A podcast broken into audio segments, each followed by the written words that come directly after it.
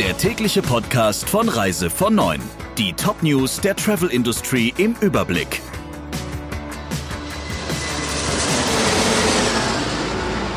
Mit Friederike Breyer. Schönen guten Morgen. Deutsche Touristen können Länder wie Spanien, die Türkei, Marokko und die Dominikanische Republik praktisch nicht mehr bereisen.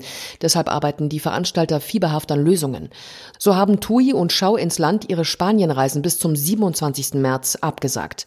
Schau ins Land cancelt darüber hinaus für einen Monat alle Reisen in die Dominikanische Republik da die dortige Regierung Flüge ab heute für die Dauer von 30 Tagen nicht mehr erlaubt.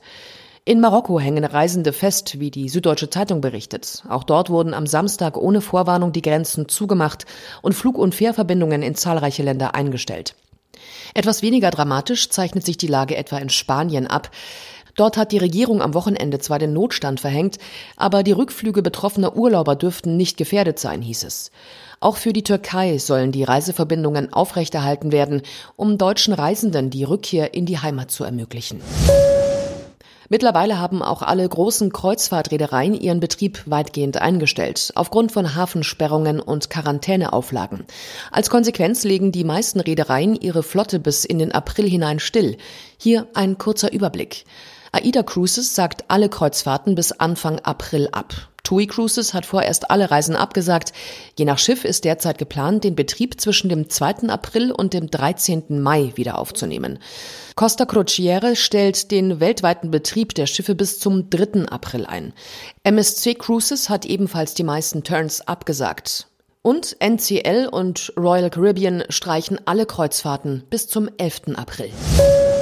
Mehr als 70 Länder haben inzwischen für Touristen aus Deutschland ein Einreiseverbot oder Quarantäne verhängt. Darunter wichtige Urlaubsziele wie Marokko, Neuseeland, die Dominikanische Republik, die USA und die Türkei. Das beliebte Urlaubsland hat ohne Vorwarnung bis zum 17. April ein Einreiseverbot für alle Besucher aus Deutschland erlassen. Für die deutschen Anbieter bedeutet das, dass auch das Ostergeschäft platzt. Nach wie vor lässt die Türkei deutsche Staatsbürger ausreisen.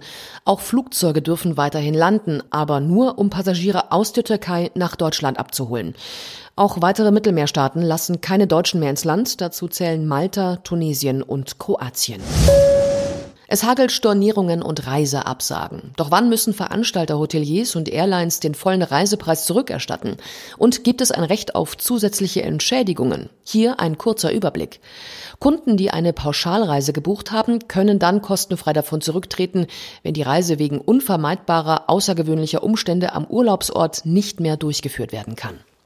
Auch in Fällen, in denen ein wesentlicher Teil der Pauschalreiseleistung nicht erbracht werden kann, etwa wenn eine Kreuzfahrtgesellschaft wichtige Ziele im Laufe der Reise nicht anlaufen kann, berechtigt das die Kunden zum Reiserücktritt vor der Abreise bei voller Erstattung des Reisepreises. Schadenersatz steht den Kunden nach Einschätzung der meisten Juristen allerdings nicht zu, und zwar wegen der besonderen Umstände in der Krise, die als höhere Gewalt einzustufen ist. Und Kunden, die nur Einzelleistungen gebucht haben, können diese kostenlos stornieren, wenn der Dienstleister seine Leistung nicht erbringen kann.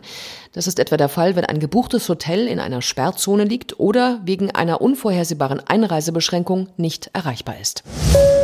Die Bundesregierung hat wegen der Corona-Krise die Hürden für Kurzarbeitergeld gesenkt. Betriebe können die Regelung bereits nutzen, wenn 10 Prozent der Mitarbeiter von Arbeitsausfällen betroffen sind. Bisher musste es ein Drittel sein. In dem Kabinettsentwurf ist zudem vorgesehen, dass die Sozialbeiträge nach genehmigten Anträgen auf Kurzarbeit voll von der Bundesagentur für Arbeit erstattet werden. Die Arbeitsagentur übernimmt 60 Prozent des ausgefallenen Nettolohns, wenn ein Unternehmen Mitarbeiter in Kurzarbeit schickt. Bei Arbeitnehmern mit Kind beträgt der Ausgleich 67 Prozent.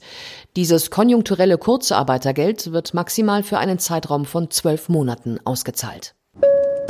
Der Reise von Neuen Podcast in Kooperation mit Radio Tourism. Mehr News aus der Travel Industry finden Sie auf reisevon und in unserem täglichen kostenlosen Newsletter.